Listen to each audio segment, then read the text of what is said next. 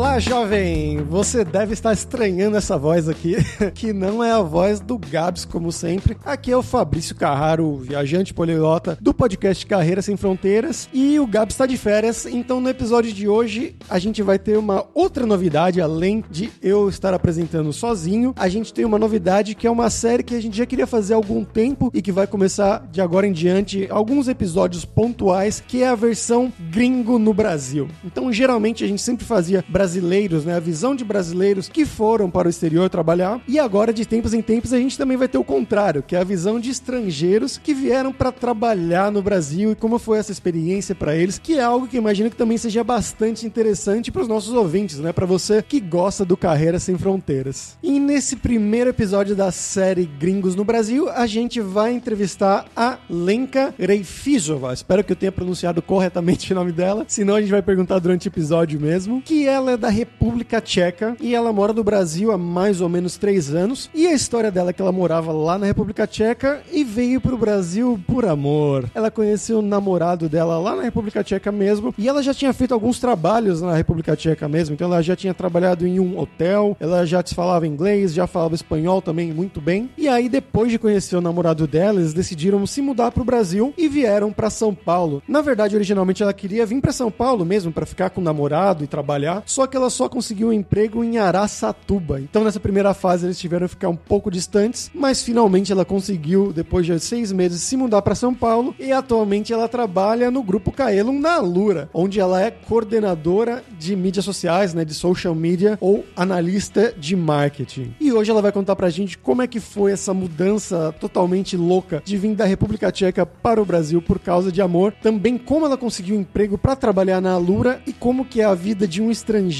de uma tcheca no Brasil. Então vamos lá ouvir esse papo que tá muito interessante hoje.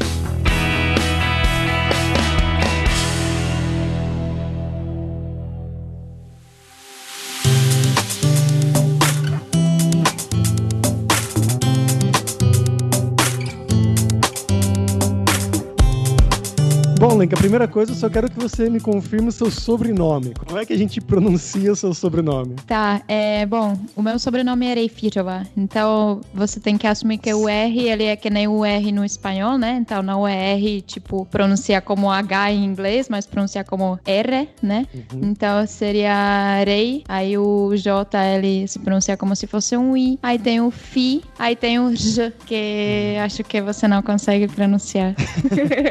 Ou consegue? Não duvide de mim.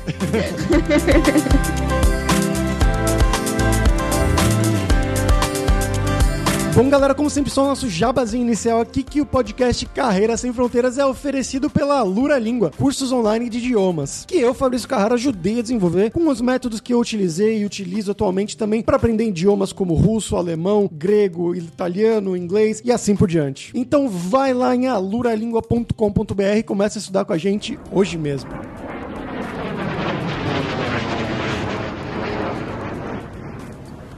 E eu queria saber, bom, como sempre, né, um pouquinho da sua história, né? Eu sei que você é da República Tcheca, mas de onde exatamente você é na República Tcheca e como que você foi parar em São Paulo, no Brasil? Bom, eu sou da cidade que chama Pardubice, que é ficar uma hora de Praga e é uma cidade que vocês chamariam de interior, a gente chama de cidade grande.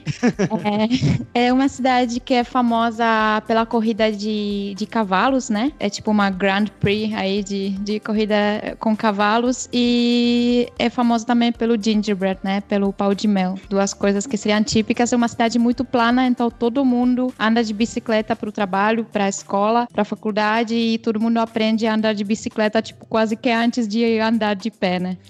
Legal. Quantas pessoas tem? 90 mil. 90 mil, cidade gigante. É. pra gente é.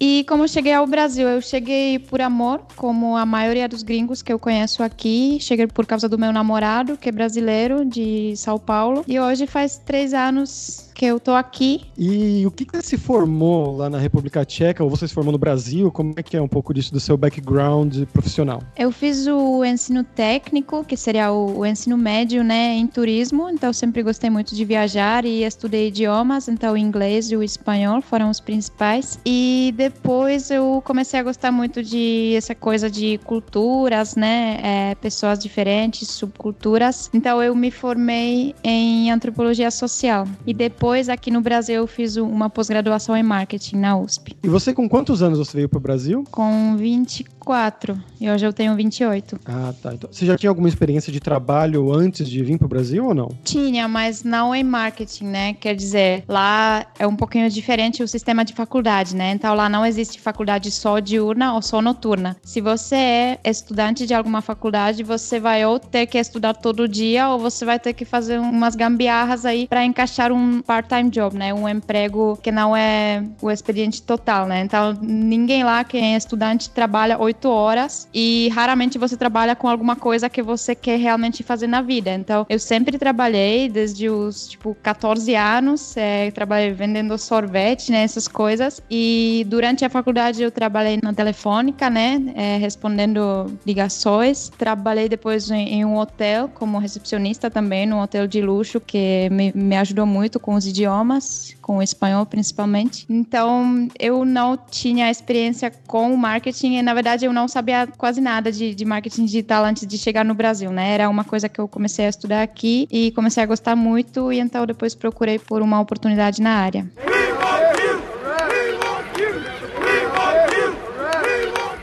Você trabalha agora na Lura, né? Na Kaelon Alura. Esse foi o seu primeiro emprego no Brasil ou não? primeiro emprego oficial, sim. Mas é, quando eu cheguei, eu fiz um pouco de tudo, né? Então, quando eu cheguei, eu dei aula de espanhol particular. Dei umas aulas de tcheco também, mas não gostei muito, porque como nunca estudei tcheco, né? Era meio... Precisava primeiro estudar para eu poder dar aulas, né? Da, é das... diferente você falar o idioma e ensinar a gramática, né? Do seu próprio idioma. Nossa, é, são duas coisas completamente completamente distintas. Eu fiz dublagem aqui também, uma coisa meio curiosa. Eu dublava em espanhol uns quadrinhos. Também trabalhava remotamente como copywriter ou editor de uns blogs lá na, na República Tcheca. Então foi assim que eu trabalhei antes de entrar na, na Alura. Entendi. Então você não tinha experiência com marketing, como você comentou. Por que, que você acha que a Alura decidiu te contratar? Quais são as habilidades que você tinha que você acha que foram importantes nesse processo? Eu acho que foi principalmente a certificação em inbound marketing, né? Eu acho não, na verdade, na entrevista já, já foi dito, né? O Adriano, que me contratou na época, que é o nosso líder aqui de equipe de vendas, customer success, etc. Ele falou que foi uma diferença essa. E acho que também a, a vontade, né? O conhecimento de inglês talvez também ajudou, porque eu podia estudar qualquer curso em lá de fora, né? Então eu podia adquirir bastante conhecimento e não sei o que mais, na verdade. Até hoje eu sou muito surpresa. Até hoje eu às vezes não acredito que eu realmente estou tendo um emprego normal como qualquer brasileiro ou brasileira, que eu não estou aqui porque eu sou gringa ou porque não sou gringa, mas estou aqui pelas habilidades, né, mesmo. E relacionado a isso com os idiomas, né? Você comentou sobre o inglês, sobre o espanhol, que você já aprendeu antes na República Tcheca mesmo. Você também já falava português antes de vir ou não? Eu me inscrevi num curso de, de português lá na minha faculdade faculdade, porque depois de estudar antropologia social, eu estudei um curso que chama Hispanística em Tcheco, que seria tipo cultura e idioma dos países que falam espanhol, tanto na América Latina como na Espanha. E aí a gente tinha esse curso que era facultativo, né? Só que aí era o português do Portugal, eu odiava a forma como se pronunciava, porque eu era muito apaixonada pelo espanhol, né? Uhum. Então a gente meio que tava com aquela coisa, nossa, que idioma é esse, né? E o, o, o professor ele não ajudou também, porque ele mais, tipo, contou histórias engraçadas mais do que realmente ensinar alguma coisa. Então era uma coisa que eu tinha vontade de estudar, mas não era o momento. E você sabe, né? Na faculdade, às vezes você não aprende e tal. E nesse momento eu não fazia nenhuma ideia que um dia eu vou morar no Brasil, sabe? Então não fazia parte do meu escopo de skills que eu precisava ou que eu queria ter, né? Aí depois, quando eu sabia que realmente vou morar no, no Brasil, que tá chegando o momento, aí eu comecei a estudar com um cara, um curso curso particular, aulas particulares, e aí eu aprendi um pouquinho mais, mas tipo nada se compara à experiência aqui mesmo, estando aqui, falando com as pessoas, trabalhando numa empresa, né, ser jogado na água mesmo. Sim, sim, com certeza. Isso é uma coisa muito interessante, né? Porque a gente sempre pergunta aqui no podcast para as pessoas como é que foi aprender a língua do local, né? Seja nos Estados Unidos, no Canadá, na Rússia, inglês, russo, seja lá qual idioma que for. E é a primeira vez que a gente tá vendo contato contrário, né? Um estrangeiro vindo pro Brasil e tendo que aprender português e trabalhar em português. Então eu queria saber como é que foi esse começo para você na empresa, né? Com o português, qual que era o seu nível quando você entrou para trabalhar na Lura e como você desenvolveu isso, como você vê o desenvolvimento do seu português com o tempo dentro da empresa ou dentro do mercado de trabalho? Bom, meu português antes acho que era uma coisa mais oficial, porque eu estava aprendendo sozinha com os livros, né? Assim que cheguei. Então era um portunhol total. Eu me virava muito com o espanhol, né? Mas formar uma frase, conjugar o verbo direito, fazer os tempos verbais, né, era muito difíceis para mim. Então, eu acho que tipo as pessoas me entendiam, mas às vezes era um pouquinho complexo se comunicar e realmente falar o que eu quero falar. As empresas me ajudaram muito nisso. Tô falando as empresas porque na verdade a primeira experiência antes de trabalhar com marketing aqui no Brasil, eu cheguei com a ISEC, né, a organização que faz intercâmbios para estudantes. Então, eu primeiro fiz seis meses um estágio no interior, em Araraquara, aqui em São Paulo, com crianças, né, numa escolinha, com crianças de dois a cinco anos. E eu era professora de inglês, então a gente fazia atividades com as crianças. E as crianças que me mostraram realmente o português, né? Então, eu, sabia o português, as palavras que se relacionavam com aquele ambiente. Então, eu, tipo, uma das primeiras palavras era brincar, balança, é, fralda, né? Então, eu, eu tinha esse tipo de conhecimento e, e depois que voltei para São Paulo, que comecei a, a, viver uma vida normal. E aí na, na Alura eu aprendi algumas expressões que realmente se fala no dia a dia, né? Que antes eu não sabia o que, que significam.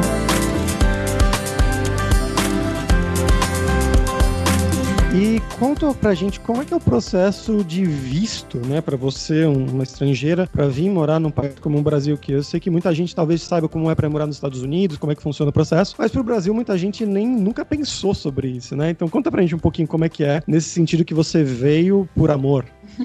o mais engraçado, eu acho que vocês brasileiros sempre falam: não, aqui tudo é gambiarra, aqui tudo é assim, não tá tudo ótimo, a gente recebe todo mundo, mas não é assim. É como em qualquer outro país, é muito oficial, muito rigoroso e muito burocrático e muito demorado. Então, o visto tem algumas opções, né, de visto. Então, se você é estudante, você pode vir aqui e durante um ano fazer um estágio ou estudar. Aí está ligado ao acordo entre a universidade e a instituição instituição onde você vai fazer o estágio, onde você vai trabalhar. Depois tem um visto para trabalho voluntário, que eu acho bem legal também, e precisa estar tudo certinho com alguma ONG, né? Algumas pessoas que eu conheço também estão aqui com esse visto. Depois tem o visto de trabalho, né? Que também ah, precisa estar arrumado antes de vir. E no meu caso, eu cheguei primeiro então com o visto de estudante, que era muito difícil de conseguir. Acho que mais na frente a gente pode contar essa história, uhum. que era péssimo.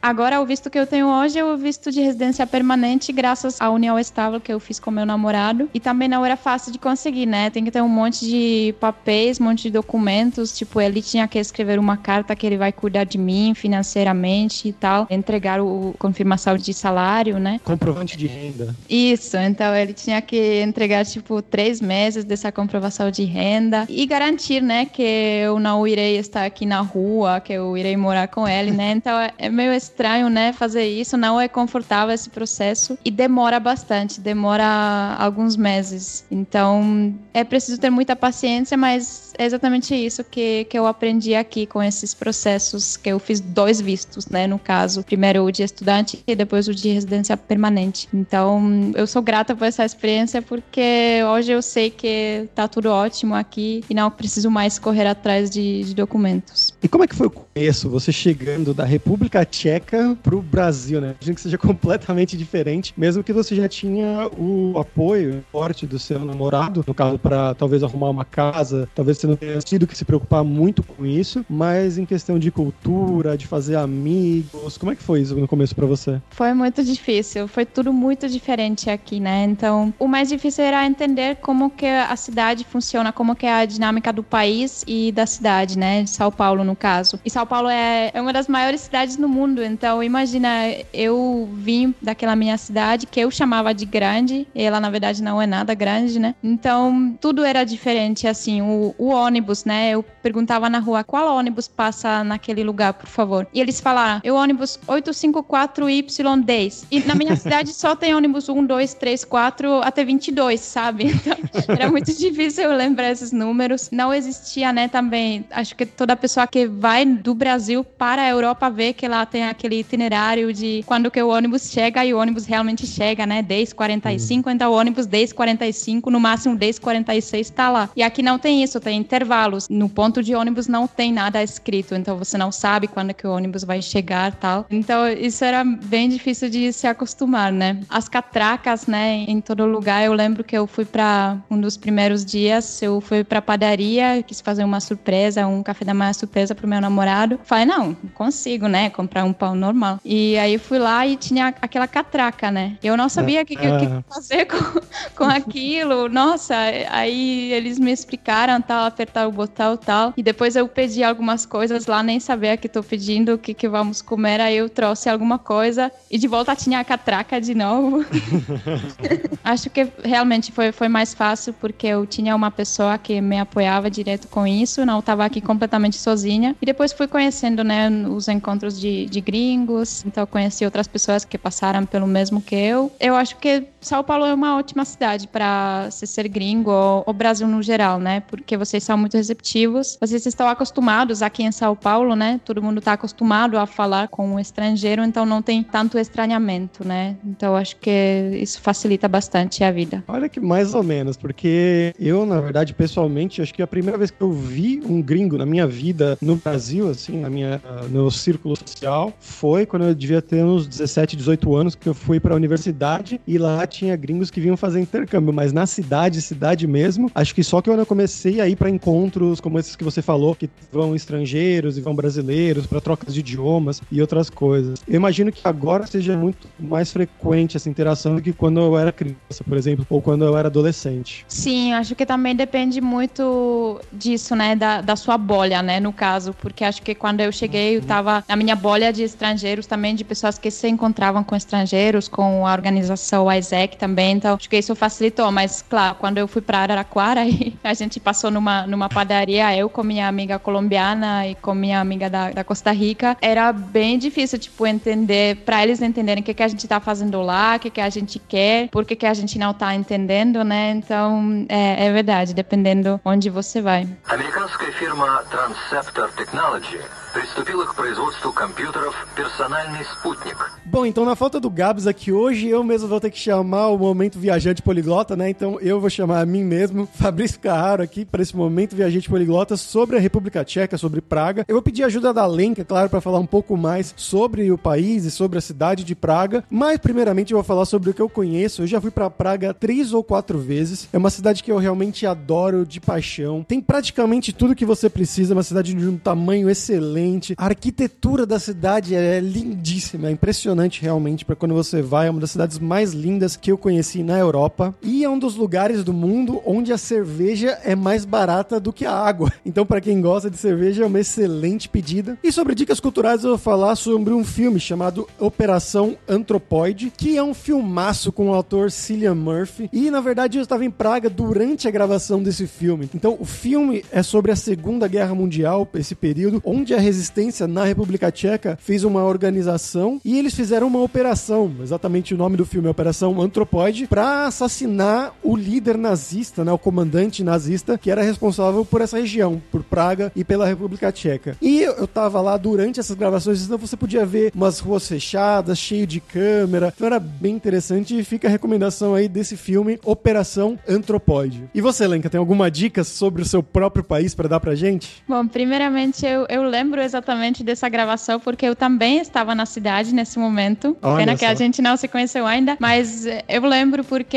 eu fiz uma festa de, de estrangeiros pelo Couchsurfing, né? Quem não conhece o, o Couchsurfing é onde a pessoa que viaja, na verdade, se encontra com os locais, né? E eles podem dar dicas, podem tomar cerveja com ela ou hospedar ela até na própria casa. Aí eu fiz uma festa de jantar internacional e eu tava lá com o meu amigo barra quase namorado brasileiro naquela época, né? Esse, esse mesmo menino. E a gente saiu com ele e com um menino da, do Egito. E a- as ruas estavam fechadas e todas com bandeiras aí com, com como chama? Com, com a swastika, né? Com o Hakenkreuz aham. aí. Nossa, era meio assustador. E aí depois a gente, a gente entendeu, né? O que que tá acontecendo lá. E, e foi muito legal. A gente até tirou umas fotos lá na- no cenário. Mas sobre outras dicas culturais, né? Tem, tem um filme que chama Pelishki, que é bem legal também, que explica um pouco como que é a mente das pessoas tchecas, né? Então dá pra entender um pouquinho mais a cultura também é da, da época de quando os- o Exército Vermelho, né? Meio que libertou a gente da Segunda Guerra.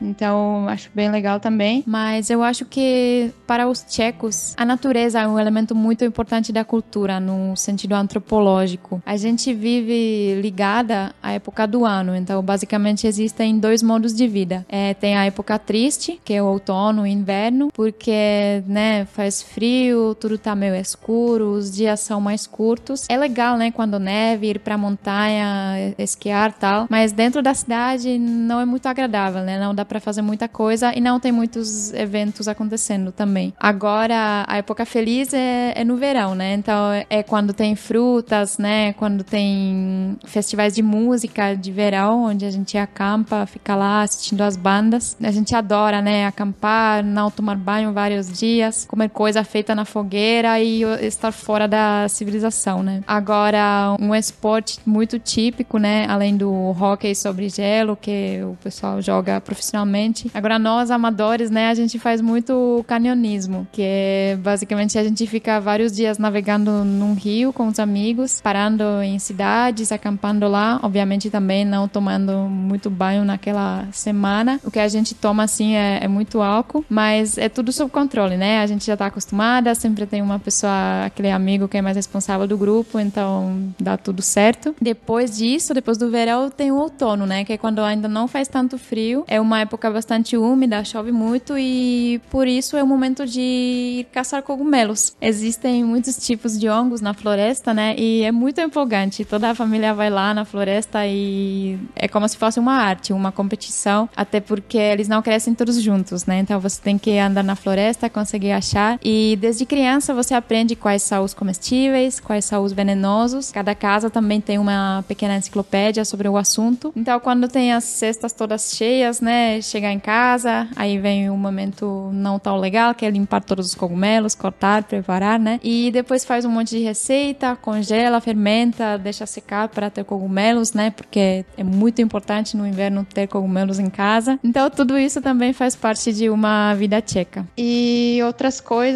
Tem uma banda muito boa tcheca que eu gostaria de recomendar que chama Christoph, que é uma música bonita, pop e tal. É, são uns poetas contemporâneos. Da música, a gente tem um costume bem legal, que é a gente adora cantar as nossas músicas de, de folk, né? De country folk, com guitarra. Então, mesmo, mesmo não sendo bêbados, a gente adora cantar. A gente não canta música de parabéns, não tem isso. Não? Não. Quando você tem aniversário, a gente aperta sua mão e te deseja algumas coisas muito pessoais, tipo, ah, que você tenha um bom trabalho, que você tenha isso, isso, isso, uma coisa específica pra você. E a gente se dá um, um beijo na boca mesmo. Olha Mas só. é só. ninguém, canta, ninguém canta nada. Mesmo com pessoas que você não conhece, digo pessoas assim que você não tem intimidade, ou só com amigos muito próximos? O beijo só com amigos próximos, o aperto de mão, obviamente, com, com todo mundo. Ah, sim. Fica É. aí a curiosidade. Se você quer já na boca, vai pra República Tcheca.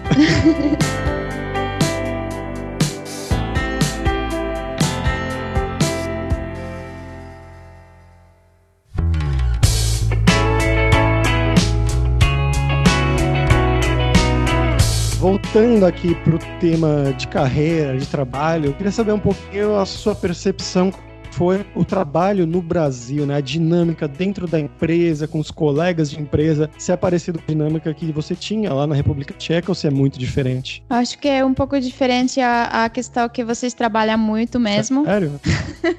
Sim, eu, eu me surpreendi, né? Porque, obviamente, a ideia de uma pessoa na Europa e não tem nada, nada mal nisso, né? Mas, tipo, como a gente não conhece e a gente só conhece algumas ideias sobre como que é a América Latina, então a gente joga tudo no, na mesma caixa de ideias, né? Ah, uhum. não, latino-americano é aquele que gosta de dançar, que gosta de, de cantar, de estar na rua, tal, com os amigos, né? Então a gente não tem essa ideia de que realmente o Brasil é um pouquinho diferente dentro da América Latina, é muito diferente, aliás, de todos os países que eu já visitei na América Latina, e especialmente em São Paulo, que tem essa coisa de trabalhar até tarde, fazer muita hora extra, ser apaixonado pelo seu trabalho, né? O seu trabalho meio que te define, né? É, é um conceito que eu não conhecia da República Tcheca, porque lá é um pouquinho diferente, né? Como todo mundo lá é classe média, né? Ninguém tem muito a mais que você tem ou muito a menos do que você tem. Então, ninguém se esforça tanto nos estudos ou no, no emprego e todo mundo fica muito focado no seu tempo livre, né? Tipo, a gente faz o nosso trabalho bem, a gente gosta de trabalhar tal, mas aqui eu percebi que tem, tipo, muitas opções de falar sobre o trabalho, se aprimorar profissionalmente no, nos meetups,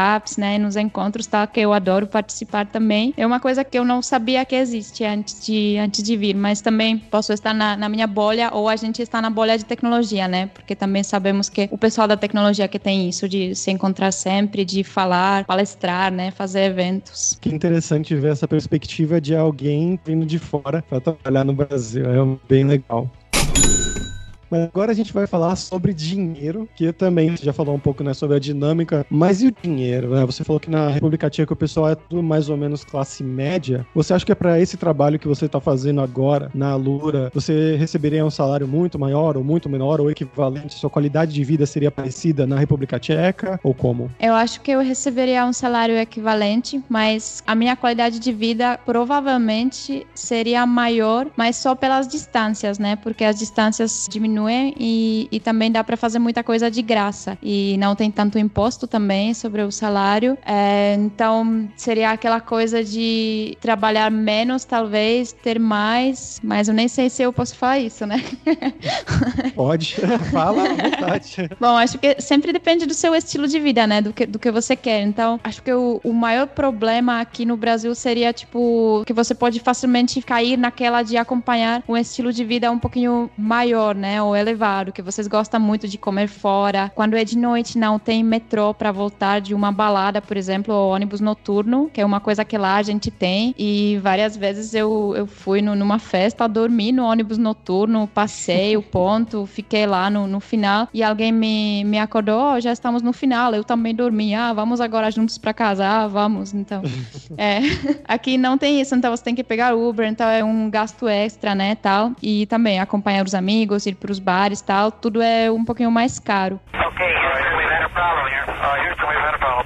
Oh, no! Bom, Lenk, agora é a hora do perrengue, que é aquela hora que a gente conta histórias engraçadas, né? Gafes, micos. Bom, geralmente é brasileiros fora, mas nesse caso você tendo chegado no Brasil. Então, seja com a língua, com diferenças culturais, histórias engraçadas em geral. Você se lembra de alguma? É, bom, principalmente, então, o processo de pegar o visto, né? De estudante. Como a gente se conheceu com meu namorado tal, depois a gente se apaixonou e resolvimos que eu vou encontrar ele aqui no Brasil, vou dar um teste, né? Era, era um, um plano teste Aí, se uhum. tudo der errado, aí eu voltaria pro meu país e, e seguir a vida. Então, eu não quis vir sem nada, né? Só tipo, ah, eu tô aqui com meu namorado, então eu quis vir já com algum emprego arrumado ou uma, um estágio arrumado. Então, eu fiz entrevistas com a Isaac e tal, e, e passei para trabalhar como uma professora de inglês para criancinhas. Só que era Araraquara, né? Então, olha só, tipo, você quer estar com o amor da sua vida no mesmo país, mas, bom, a gente conseguiu estar no mesmo país, só que não na mesma cidade. Então, todo santo final de semana, a gente ou eu viajava quatro horas de carona ou de ônibus de Araraquara para São Paulo, ou então ele viajava também e, e dava carona para outras pessoas. Então, a gente se via só no final de semana durante esse, esses seis meses. Mas, bom, eu não consegui arrumar meus documentos todos uh, lá na, em Praga antes de chegar aqui com a Isaac, né? Mas já demos andamento, tal, já foi confirmado a escolinha onde eu vou é, trabalhar e cheguei aqui. Só que precisava concluir esse processo de visto, né? Tinha três meses para fazer isso porque cheguei com aquele visto de, de turista de três meses. Então eles falaram que eu não posso fazer esse visto no Brasil, obviamente, eu preciso estar fora do país. Então a Nossa. primeira opção era ir para Buenos Aires. Aí eu fui, voei para Buenos Aires sozinha, fui lá na, na embaixada e eles falaram que é meio estranho os documentos que eu tenho, que o salário é muito baixo. Só que o salário era exatamente o salário meu padrão, né? Era 1.500 reais por mês, que é um, um salário normal de estagiário, né? Só que lá em Buenos Aires eles falaram que não, que parece um, um trabalho negro, que parece estranho, porque que uma menina da Europa viria para o Brasil fazer esse tipo de trabalho. É, então eu voltei, aí voltei lá durante três dias, né? Eu tinha uns cinco dias lá em Buenos Aires para resolver isso e voltava cada dia lá e, e, falava com eles, não, precisa isso, isso. E depois eu falava, não, é, precisa de uma carta de recomendação da sua professora em espanhol. Ah, tá bom. Nossa. Então eu, eu falei para uma professora que eu tinha lá, que me conhecia, sabia que eu tenho interesse pela cultura da América Latina e tal. Aí ela escreveu essa carta, a gente imprimiu essa carta e tal, mas não adiantou, eles recusaram o meu visto. Então eu voltei Nossa. e não sabia o que fazer, né? E depois eu fui pra polícia, é, como chama? É... Federal? É, Polícia Federal lá em Araraquara e eles falam: Não, mas por que, que você não tenta ir para Paraguai? Eu falei, ah, tá bom então. Aí eu contatei a embaixada lá em o consulado em Paraguai, mandei os meus documentos, mandei fotos de todos os documentos que eu tinha e eles confirmaram: sim, a gente te dá o visto, pode vir.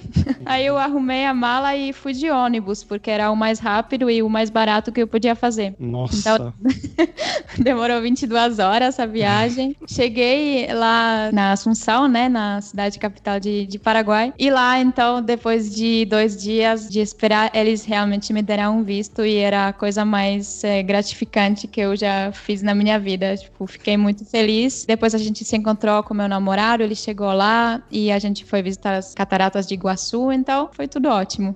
Nossa, acho que foi o maior perrengue já contado em todos os episódios até agora. um visto paraguaio para entrar no Brasil. É. Pois é.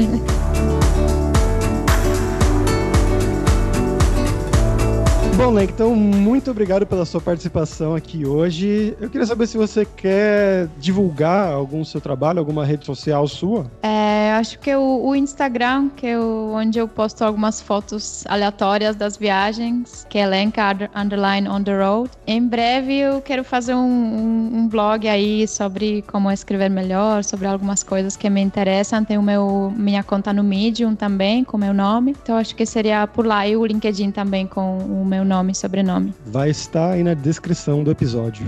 Melhor. Obrigado, Lenka. Tchau, tchau. Tchau, tchau. Obrigada.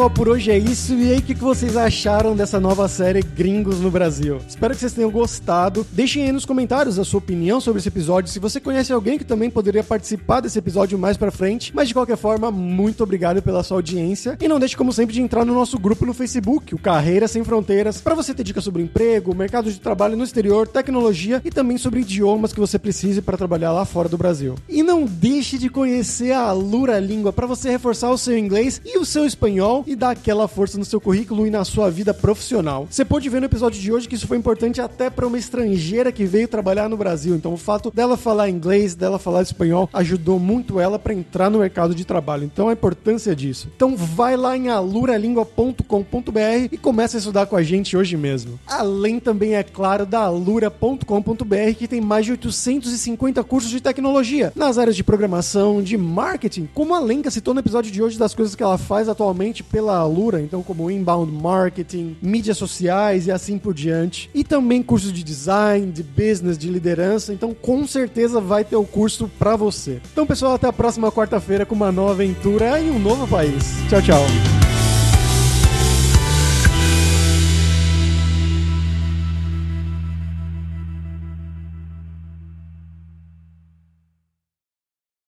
Este podcast foi editado por Radiofobia, podcast e multimídia.